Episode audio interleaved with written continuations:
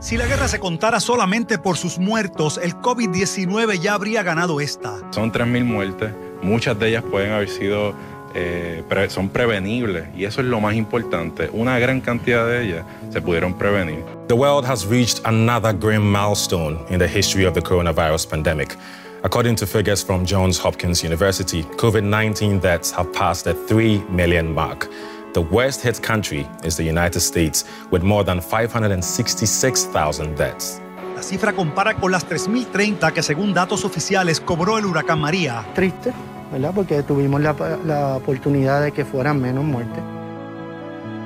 Desde principios del 2020, el planeta y dentro de él Puerto Rico hemos vivido bajo el terror del COVID-19. Sé lo que es no entejar a ninguno de mis seres queridos ver el velorio por, por, Facebook, porque era lo único que me daba la vida y gracias a Dios que lo tenía. ¿Estás llamando del hospital, verdad? Me dice sí. Y yo le digo, ¿murió? Me dice, sí, lamentablemente murió. Perdí a mi esposo. Ya cuando va intensivo, lo último que él me dejó fue un audio diciéndome, eh, mi amor, me voy para, me van a llevar intensivo para monitorearme mejor el oxígeno no voy a poder contestar más mensajes. Y eso fue lo último, lo último que recibí de él.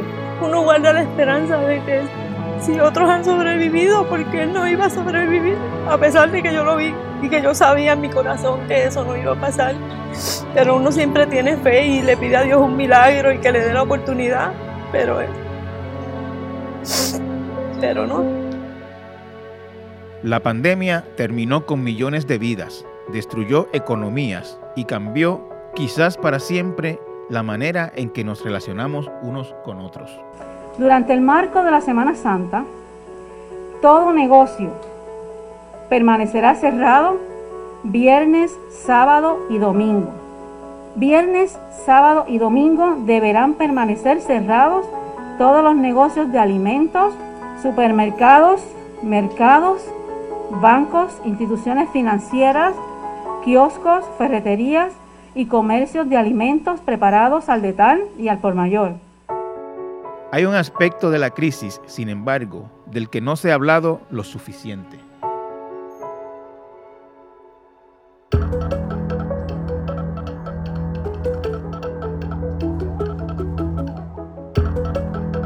Incontables doctores y doctoras, personal de emergencia, de terapia respiratoria, dieron largas batallas contra el COVID-19, día y noche, por horas interminables, en las salas de intensivo de los hospitales de Puerto Rico. Estuvieron a diario frente a la muerte y viven para contarlo.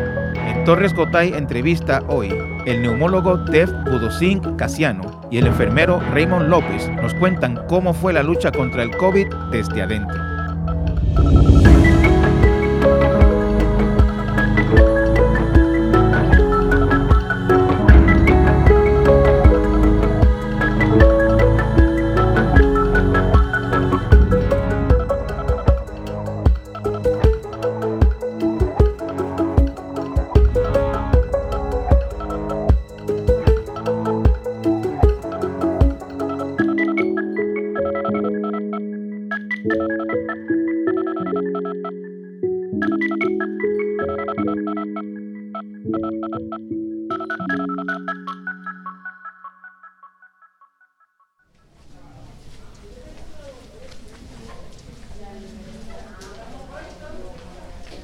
Mi nombre es Raymond Joel López Lavoy, soy enfermero graduado intensivista de aquí del Centro Médico Pico Par San Lucas, la unidad de intensivo multidisciplinario y área de COVID. Eh, ahora vamos a pasar por el área para que puedan conocerla.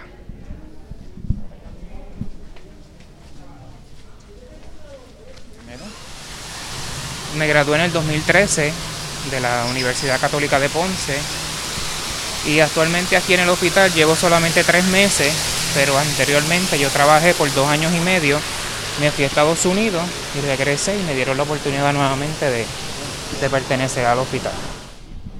¿Y qué te motivó a ti a dedicarte a la enfermería? En el 2005 le diagnosticaron Alzheimer a mi abuela materna y, ¿verdad? Pues vi cómo fue su el progreso de la enfermedad y me dio, ¿verdad? Me di interés en lo que es en el área de la salud. Eh, y ahí fue que en el 2009 decidí estudiar esta profesión y, y me gusta porque es gratificante tu ayudar al necesitado, a la persona que, la que necesita de tu ayuda y siempre desde que comencé a estudiar siempre quise trabajar en el área de intensivo. ¿Y, y, por qué área de intensivo especialmente siendo, digamos, el área más crítica y más difícil? Porque así lo sentí, como desde que empecé a estudiar, que veía los libros y todo eso, siempre como que me llamó la atención el cuidado crítico, tener pacientes que están, ¿verdad? En, en etapa crítica de su condición de salud. Hola Benjamín, un placer conocerte y saludos a todos. Igual, nos dice su nombre completo y, qué hace aquí en el hospital. Pues yo soy el doctor Def Buducín Casiano, yo soy neumólogo y también soy intensivista, soy el director de la unidad de cuidados intensivos. Por lo generalmente para entrar a la, unidad entramos por el cuarto limpio. Este cuarto fue diseñado para entrar ¿verdad? al área y aquí es donde encontramos los scrubs por tamaño. Tenemos small, medium, large, X large y más grande. Aquí nosotros cogemos los scrubs, nos quitamos la ropa, nos los cambiamos y después que nos ponemos el equipo protector que está aquí. Hay diferentes sizes, tenemos 4X, 3X, X large. Aquí dentro ya es un kit que la gerente y los supervisores preparan tienen el equipo protector que es completo, tiene una mascarilla N95, los chucover y tiene también el gorro. ¿Cuán, cuán eh, esencial es la, el proceso que ustedes hacen aquí para, evitar su propio contagio, me imagino, o para afectar más a los pacientes? ¿Cómo, cómo ustedes me describirían la importancia de, de este equipo de protector y de estas medidas de precaución que ustedes toman? La entrada y lo que se hace en este cuarto es esencial y es el primer paso para nosotros salir allá y ayudarle a nuestros pacientes. ¿Por qué? Porque nosotros estamos contamos con recursos limitados y tenemos que protegernos nosotros, tenemos que evitar infectarnos para poderle ayudar a estos pacientes y a los pacientes que van a venir. O sea, no nos podemos dar el lujo de perder fuerza laboral en estos momentos. Por lo tanto, este cuarto es sumamente importante porque aquí es donde nos ponemos una ropa que cubre la que ya traemos y además el equipo que ya él le describió. Eh, este proceso de vestirse inicialmente nos tomaba cerca de 9 a 10 minutos. Yo creo que ya a medida que nos hemos ido haciendo expertos en el, en el uso de este tipo de equipo, pues ya en menos minutos logramos ponernos. Es bien importante que, llevemos este tipo de mensajes del uso de la, de la protección, porque son muchos pasos, son muchas capas. Es los scrubs, es el mameluco, es la, la, máscara de N95 de protección, es una máscara por encima y es también un cubridor de cara, ¿verdad? O face shield. Así que todo ese equipo se pone aquí, se entra a la unidad y nuestros enfermeros están 12 horas con ese equipo. Podrá imaginar la carga y la dificultad que eso les genera a ellos. Y, 12 horas, eh, porque el turno es de 12 horas del enfermero aquí. Los turnos aquí, eh, eh, por, por, cuestiones de, de, utilización de recursos, pues sí, son turnos de 12 horas. Así que tenemos que entonces conseguir el personal que esté aquí disponible al momento del paciente de acuerdo al número de pacientes y también tener eh, enfermeros que van a sustituir a estos enfermeros cuando ellos van a hacer eh, uso de, de, su, de, las facilidades de comer, de almorzar, etc. Escríbeme eh, cómo tú te preparas, más allá del equipaje y la cosa, eh, digamos, mentalmente o emocionalmente para 12 horas de trabajo con gente que está en muchas ocasiones eh, entre la vida y la muerte. ¿Cómo, cómo, cómo tú te preparas? Pues me preparo como si fuera como un día normal de trabajo, ¿verdad? Porque ya por lo menos en el programa de la asignación ya, ya tú sabes que vienes para el área, pues ya uno viene más o menos preparado. Este nada, yo vengo, me cambio, eh, como dice el doctor, aquí uno tiene que prepararse bien, porque una vez tú sales a este cuarto tú no puedes entrar, porque es el cuarto limpio. Este, y bueno, siempre con nuestros guantes, con nuestra con nuestro equipo completo. Eso es lo que... Y, y, y, al cabo de ese turno de 12 horas, ¿cómo, cómo sales? ¿Sales extenuado? ¿Cómo es? Sí, este, salimos cansados a veces, pues, pero pero hay que hacerlo porque, ¿verdad? Este es un llamado, es nuestra vocación de enfermería, ayudar al necesitado. Pero al final, pues uno sale, este, uno sale contento porque por lo menos, pues, aportó un granito de arena y uno ayudó a ese ser humano que estuvo ahí en esa cama 12 horas. No podemos recibirlos. Esta es la contestación que según algunos médicos y paramédicos han recibido de hospitales para referir a pacientes sospechosos de coronavirus en la isla. Según el comisionado de emergencias médicas, la situación es tan complicada al punto que se tienen que realizar varias llamadas a hospitales para que así puedan recibir a un paciente. Doctor, en, aquí en, este hospital, ¿en algún momento hubo, eh, se llenó la sala, eh, estuvieron al límite, hubo momentos como esos de, decidir no podemos recibir a más nadie, ¿pasó eso aquí? La, realidad es que eh, los censos en, las en los hospitales del sur, afortunadamente, han sido un poco más bajos que en el resto de la isla. Eh, y eso, pues, pues yo sé que muchos colegas en el área norte y en el área oeste, pues no pueden decir lo mismo, si estuvieron al límite y no podían recibir pacientes. Nosotros hemos tenido unos censos bastante altos en algunos momentos. Eh, lo que hemos hecho es que hemos ido eh, ampliando la sección que tenemos reservada hacia esos este, pacientes. y cuando estaba ese censo alto, eh, digamos, eh, había preocupación, había un poquito de ansiedad. ¿Cómo, cómo, cómo era a nivel de ánimo de ustedes como equipo médico cuando veían que esto estaba subiendo? Pues obviamente eh, nos daba la, la, preocupación y el temor que siempre hemos tenido, ¿verdad? Que colapse nuestra sistema de salud como han colapsado anteriormente otros sistemas mucho más fuertes y mucho más robustos que el sistema de salud de Puerto Rico. Nosotros vimos lo que pasó en Italia, lo que pasó en, en, en, España, lo que pasó en Estados Unidos y New York, así que nosotros cada vez que veíamos un número subiendo, pues obviamente nos imaginábamos lo peor. Aquí este...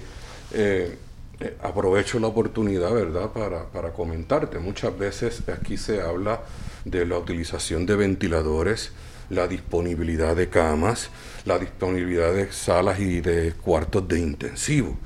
Pero quizás no tomamos en cuenta la disponibilidad de esa fuerza laboral que va a estar manejando esos pacientes, esos cuartos y esos equipos.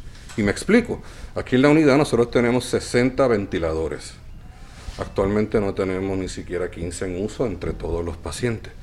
Pero eso refleja una carga brutal sobre el personal de enfermería, de terapia respiratoria y los neumólogos intensivistas que estamos manejando esos equipos. O sea que no es solamente que, que digamos eh, eh, que tenemos más cuartos o tenemos más equipos, sino que la fuerza laboral está cansada y no hay tantos brazos para manejar.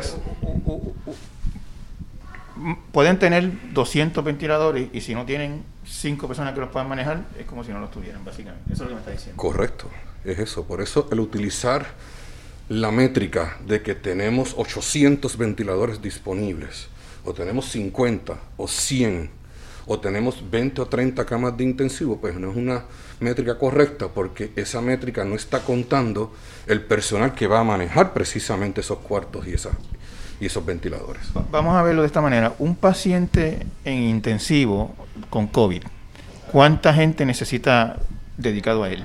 Qué bueno que hace esa, esa, esa pregunta eh, y, eh, y, qué bueno que estamos en el lugar correcto para ilustrarlo, ¿verdad? O por lo menos para ilustrárselo a ustedes y que ojalá el público lo pueda entender. Cuando tenemos un solo paciente de COVID en esta unidad de intensivo, nosotros necesitamos dos enfermeros, automáticamente, porque entre ellos se ayudan a dar el aseo, a dar los medicamentos y a cubrirse el turno. Podrá entender que eso es dos enfermeros no pueden cruzar y no pueden ayudar al resto de los enfermeros que están bregando con otros pacientes. Regularmente un enfermero atiende dos pacientes. O sea que esos dos enfermeros en circunstancias normales hubiesen atendido cuatro pacientes. Mientras que en una circunstancia de un solo paciente, esos dos enfermeros estarían comprometidos a estar aquí. Y si alguno de ellos tiene que salir por alguna necesidad, pues también necesitamos un tercero que esté de, pendiente a cualquier necesidad o emergencia que surja al momento. Además de eso, estos pacientes son respiratorios, por lo tanto necesitamos un terapista que esté cerca y atendiendo. Podrá entender que ese terapista, que probablemente le pueda dar servicio o podría darle servicio a otros eh, eh, pacientes del hospital, pues está reservado para la unidad. Así que un solo paciente conlleva varios eh, profesionales un paciente de COVID, el único contacto con humano que tiene es con el enfermero. Eh, y, entiendo que a veces habla con la familia por teléfono, etcétera, pero persona viva de carne y hueso que ve es solamente el enfermero. Eso te sientes una responsabilidad adicional, ¿cómo te hace eso sentirle en cuanto a tu trabajo? Pues, pues, pues sí, porque verdad eh, cuando yo vengo a mi turno, yo sé que ese paciente va a ser mi responsabilidad 12 horas, pero ¿verdad? yo me pongo más o menos en el, en el papel de la, de la, del paciente, porque el paciente, ¿verdad? Él siente que yo soy como ese familiar que no puede estar con él. Y entonces, pues en mis 12 horas, pues yo trato, ¿verdad? De, de, de hablarle, de, de estar con ese paciente en toda la necesidad que él tenga. Y eso es, me, gratifica a mí como enfermero, pues ayudar a ese paciente en mis 12 horas. Prácticamente aquí en el 19 tuvimos un, paciente, ¿verdad? Que él, pues, en su mirada se le veía el miedo de, ¿verdad? De, de tener COVID y muchas veces, pues, te dicen que no se quieren morir. Y, ¿verdad? A veces, pues, uno ve el sufrimiento, pero,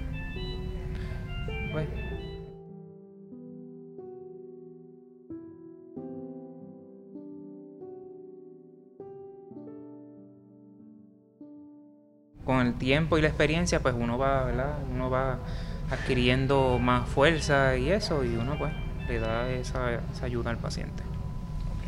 Pero somos humanos y nos identificamos con el dolor ajeno, como si fuera de nosotros.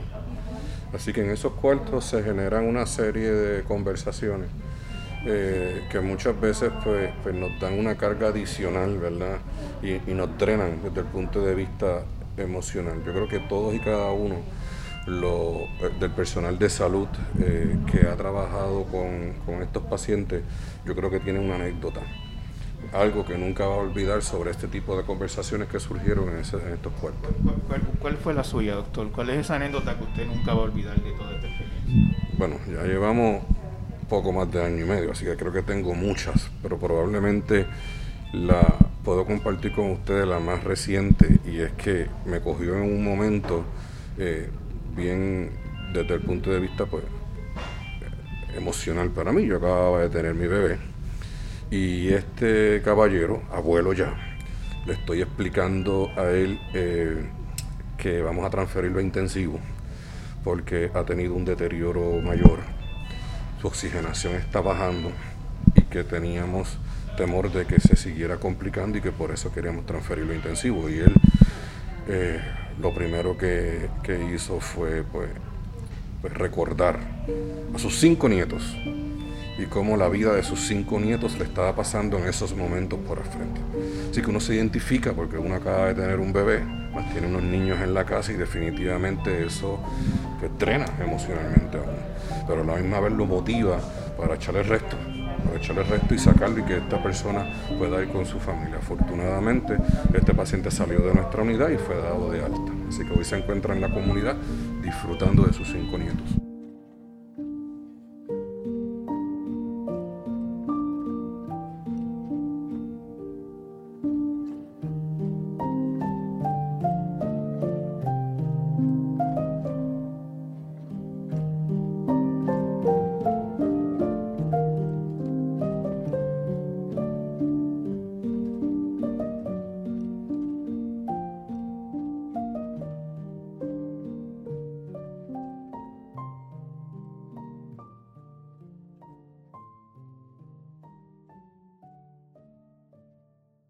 Infórmate con hechos y análisis todo el año. Únete a la comunidad de El Nuevo Día. Visita suscripciones.elnuevodía.com. Si bien las cifras siguen en descenso, varios países de nuestro continente han comenzado a tomar medidas para prevenir o al menos disminuir el impacto que pueda tener un nuevo pico de contagio que podría comenzar entre el final de octubre y el inicio del mes de noviembre. Veremos algunas recomendaciones para prepararnos para esta nueva ola de contagio de COVID-19 que podría impactar en el continente americano. Este, Raymond, cuando eh, una pregunta más o menos parecida a la que le hice al doctor. Eh, ¿Has experimentado momentos de agotamiento físico, emocional, de ánimo? De, ¿Te has sentido extenuado en algún momento durante, durante este tiempo? Turnos de 12 horas, eh, cuando la gente creía que esto iba a bajar, pues volvían las olas. Y cuando tú, por ejemplo, veías una noticia que empezaron a subir otra vez los casos, ¿cómo, cómo, cómo tú te sentías con eso? Pues segundo, como dijo el doctor Budosín, es frustración, ¿verdad? Porque uno ve que uno pues hace nuestros turnos de 12 horas y cuidamos pacientes, ¿verdad? Que están en vida crítica, que tienen su cuidado crítico y ver cómo la gente, ¿verdad? Este sigue su vida a lo libre por ahí mientras, ¿verdad? Nosotros tenemos que cuidar a esos pacientes que están en estado crítico, pues nos llena de frustración porque, ¿verdad? No como que no comprenden la, severidad de la condición. Te, hago una pregunta. Eh, en tu vida normal, regular, digamos, de compartir con algunas amistades o, familiares o lo que sea, ¿te has encontrado con gente que diga, ah, yo no, yo no creo en la vacuna, yo no me voy a vacunar? Sí. ¿Y, y, qué, tú, qué tú le respondes? Yo le digo que se vacune, pero, ¿verdad? Cada cual tiene su, su pensar de lo que, ¿verdad? De lo que siente, pero deberían de vacunarse. Y no le dices algo como si tú vieras lo que yo veo allí en esa sala, tú, tú no, no lo pensarías dos veces. Sí, yo le digo que yo cuido pacientes allí de COVID y verdad que, que verdad que la esta enfermedad no discrimina edad ni verdad y pero hacen caso omiso no no le importa. ¿Has tenido gente, y le pregunto al doctor también si él tiene esa respuesta, ¿Han tenido gente aquí en, mal estado que le haya dicho, yo no quise vacunarme por X o Y y, ahora estoy aquí? Por lo menos yo en lo que llevo no he experimentado, no sé pues, si... Pues, eh, eh, he tenido pacientes que, que una vez este, estaban en conversaciones y ya están hospitalizados, pues, pues sí eh, muestran algo de arrepentimiento. doctor, eh, ¿Esperaba que esta crisis del COVID durara tanto tiempo? Cuando esto empezó, ¿cuál era la idea suya de, lo que esto iba a ser? Seis meses. ¿Seis meses creía usted? Sí, yo pensé que esto iba a ser un proceso similar a otro virus zoonótico, ¿verdad? Que han ocurrido en, en el Medio Oriente, en el área eh, de Europa y que iba a durar más o menos ese tiempo. nunca pensé que íbamos a llegar a, año y medio después y todavía estar luchando contra esto. Desde hace 23 años investiga sobre las enfermedades de las aves de corral, como la gripe aviar. La mayoría de los centros de investigación de Europa inoculan el virus N5H1 en embriones de pollos vivos, una técnica que permite determinar su virulencia y comprender el perfil patógeno de sus diversas variantes. Sin embargo, todavía no hay plena certeza sobre cómo puede mutar el virus para provocar una pandemia en los humanos. Algo como fue, digamos, el, la fiebre aviar, etcétera. El, correcto. El, MERS, el SARS, Correcto, y el SARS. Eh, ¿Y qué usted cree que es lo que ha hecho que se extienda tanto? Muchas cosas. Eh, obviamente es algo novel completamente nuevo, que requiere unas intervenciones nuevas. Esas intervenciones están basadas en la historia de otros virus similares, pero este virus es completamente nuevo. Así que el, poder llegar a, un periodo de vacunación, de vacunación masiva, eh, el, el que todos pongamos de nuestra parte y no dejarle esta, este, este trabajo a un grupo pequeño, sino que todos pongamos de nuestra parte. Yo creo que todos esos factores han contribuido. Año y medio o más de año y medio después de que empezara esto, eh, de, de año y medio después de que empezara esto, eh, ¿usted me puede decir si hay agotamiento, cansancio físico, mental? Eh, ¿Cómo está a nivel de ánimo la comunidad médica con la usted o la comunidad con la que usted está en contacto aquí en el hospital? Eh, ¿hay, extenua- eh, eh, ¿Hay extenuación con relación a esto? Sí, yo había comentado anteriormente que, que- hay una falta de, fuerza laboral. Así que la, la carga de trabajo recae sobre unos pocos, eh, creando unos turnos altos, creando una, unas situaciones diarias donde no es solamente la parte física, la parte emocional de estar trabajando con este paciente. ¿Por qué? Porque esto es un paciente que está aislado, donde tú entras, hablas con él, eh, escuchas todas esas quejas, esas este, eh, situaciones que él está presentando. Pero parte de esa situación que él está viviendo ese paciente, tú tienes que transmitírsela a los familiares porque están prohibidas las visitas en estos pacientes. Así que eh, eh, recae una, un esfuerzo de trabajo mucho mayor que el que estábamos acostumbrados. Entonces, cuando de repente eh, eh, esto es una profesión que es bastante tensa, ¿verdad? Sobre todo las unidades de intensivo, son unidades donde se están recibiendo pacientes críticos todo el tiempo. Y el, el hecho de, de hacer un descanso, de alejarte un poquito eh, y de dejar que otras personas también hagan su trabajo y tú puedas descansar un poquito la parte física y emocional, pues es bien importante a la hora de evitar el agotamiento o el burnout. Pero lamentablemente durante este tiempo eh, nosotros no hemos podido hacer esto, no hemos podido viajar, no hemos podido tomarnos el tiempo que quisiéramos tomarnos, ¿verdad? O sea, Porque eh, definitivamente tenemos un compromiso aquí. En este año y medio, usted, digamos, no ha tomado vacaciones. Yo no me he montado un avión en más de año y medio. Y, y, y ante- aparte de montarse un avión, digamos, ha podido tomarse unas dos semanas libres. Eh, bueno, eh, recientemente pues tuve a, a mi bebé, así que sí tuve una semana fuera, pero no Una fue- semana. Una semana. En año y medio. Eh, tu- eh, igual nosotros hemos creado, eh, ¿verdad? hemos tenido que también organizarnos, ¿verdad? Claro. Eh, así que con otros compañeros, en mi caso con otros compañeros neumólogos e intensivistas, pues entonces lo que hemos estado haciendo es que nos dividimos los fines de semana. Ok. De manera tal que le dejamos eh, eh, la cobertura a, uno de nuestros compañeros para entonces nosotros ahí pues, pues sí descansar durante los fines de semana. Pero yo decirte que tú me, tomé unas vacaciones de más de dos semanas o como me las tomaba anteriormente, pues no, no, he tenido esa oportunidad. Y, y doctor, ¿usted, usted lleva cuánto tiempo de, en neumología, de médico? Eh, graduado eh, y trabajando en el área de Ponce ya ocho años. Ocho años. Eh, pues, en entrenamiento, escuela de medicina, el entrenamiento en medicina pulmonar y cuidado intensivo fueron 13 años. Ok. Eh, y, y- y podemos decir que esta situación es lo más complicado que usted ha manejado en su carrera médica. Sin lugar a dudas. Sin, sin- sin lugar a dudas ha sido eh, eh, eh, la situación más difícil por, por el desconocimiento inicial, el temor inicial. Y, y oye, nosotros somos humanos. Nosotros vemos, llegamos a las casas y vemos las noticias y vemos las situaciones que estaban pasando en otras partes del mundo. Y cuando de repente el CDC comunica, if not a matter of if, it's a matter of when.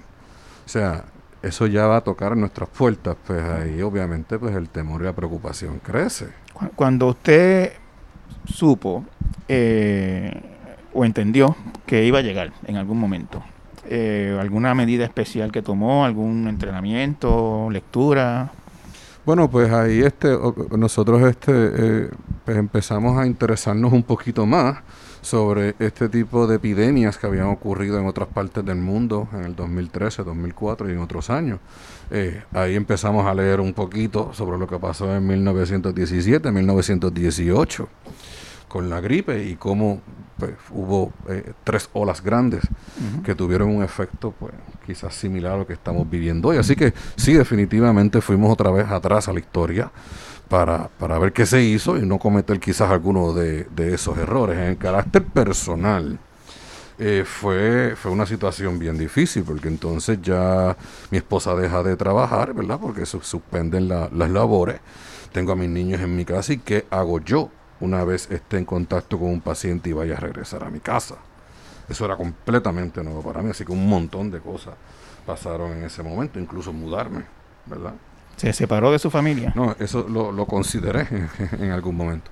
Pero pues afortunadamente pues, pues educándonos, tomando las medidas eh, y, utilizando los equipos de protección apropiadamente, pues hemos tenido este la, la, dicha de no contagiarnos y de llegar a, nuestras casas y no contagiar a, los nuestros. Así que. Eh, doctor, y cuando hubo un momento, eh, yo recuerdo en verano del año pasado, julio del 2020, antes de que se pusieran, se intensificaran las campañas políticas, fue realmente que había unos niveles de contagio súper bajos, no había casi pacientes.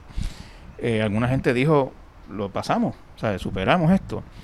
Cuando empiezan esas olas de nuevo a llegar, ¿cuál era su, su, su estado de ánimo? ¿Cuál era su, sus pensamientos ante eso? Cuando esto parecía que se iba y de momento venía una ola. Bueno, yo, yo inicialmente yo dije, esto quizás dura seis meses. Empezó para nosotros empezó en marzo, para otros estados empezó en febrero, enero, en otros países en diciembre. Pero yo dije, esto en seis meses afortunadamente se va a ir. Y cuando de repente vemos que no, esto es peor que lo que vivimos en los meses de abril y mayo, pues definitivamente preocupación y frustración.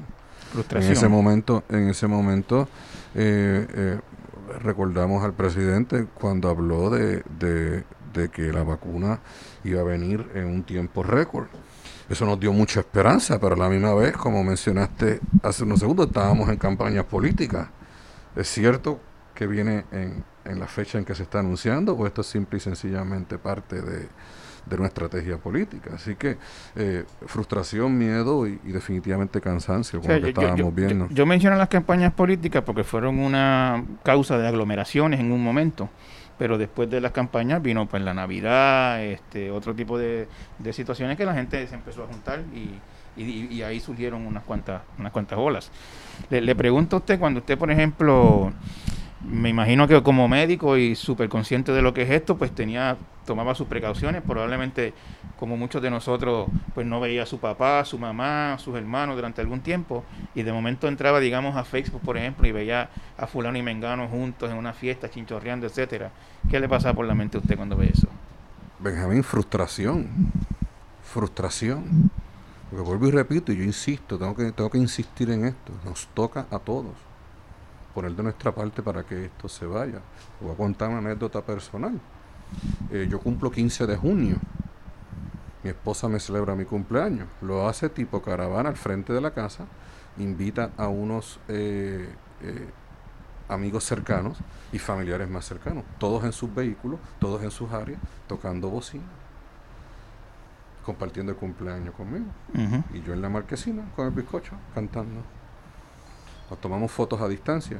Luego me entero yo, por, vía de mi hermana, que mi papá se fue muy triste porque no me pudo dar un abrazo. Eso me dio más dolor a mí que cualquier otra cosa. Entonces el ver que otras personas no tomaban esa responsabilidad o esas medidas, pues definitivamente frustra. Frustra. Eh, ahora, doctor, año y medio después, 3.000, más de 3.000 muertos en Puerto Rico, que yo no sé cómo todavía hay gente que dice que esto no mata tanto. O sea, 3.000 muertos en año y medio es una cantidad eh, realmente espantosa. Eh, en este momento hay una gran cantidad de la gente vacunada. Este, había unos esfuerzos por ahí para desprestigiar la vacuna que parece que no dieron mucho resultado. En este momento, ¿cómo se siente? ¿Está optimista de que por fin esto está bajando? ¿Tiene todavía temores? ¿Cómo está en este momento? Bueno, pues, pues eh, en las últimas semanas la información que nos ha llegado es que sí ha habido una tendencia a, personas que no se habían vacunado a, dar el paso y vacunarse. Eh, entendemos por números entre ayer y hoy que aproximadamente el 75% de la población, por ciento de la población ya tiene la vacunación completa y un por ciento adicional tienen por lo menos al, menos una dosis. Yo creo que eso nos da bastante bastante esperanza de que vamos hacia la dirección correcta. Hace unas semanas teníamos poco más de casi cerca de 600 hospitalizaciones, hoy cerca de 300 y algo. Así que yo creo que, el mensaje de, la vacunación, de las medidas eh, físicas y, de la responsabilidad, pues yo, yo espero que sí ya esté llegando a, la ciudadanía y que esto no sea simple y sencillamente un breve periodo, sino una tendencia firme hacia lo que queremos, que es volver a los meses de noviembre 2019, donde estábamos todos disfrutando de, esa libertad que teníamos. Bueno, he, oído a alguna gente decir, doctor, que, que esto nunca se va a ir por completo, que el tema de las precauciones y del hand sanitizer y de las mascarillas en ciertos contextos es algo que se va a quedar con nosotros para siempre. ¿Usted lo cree así también? Es probable, es probable que tengamos que convivir con esto por un tiempo más. Eh, yo prefiero pensar diferente y de que próximamente eh, vamos a tener este una disminución en, estas variantes que son las que pues están surgiendo y causando daño. Así que tengo esa esperanza de que eso ocurra, pero realmente pues existe una alta posibilidad que tengamos que aprender a convivir con esto. Muchas gracias, doctor.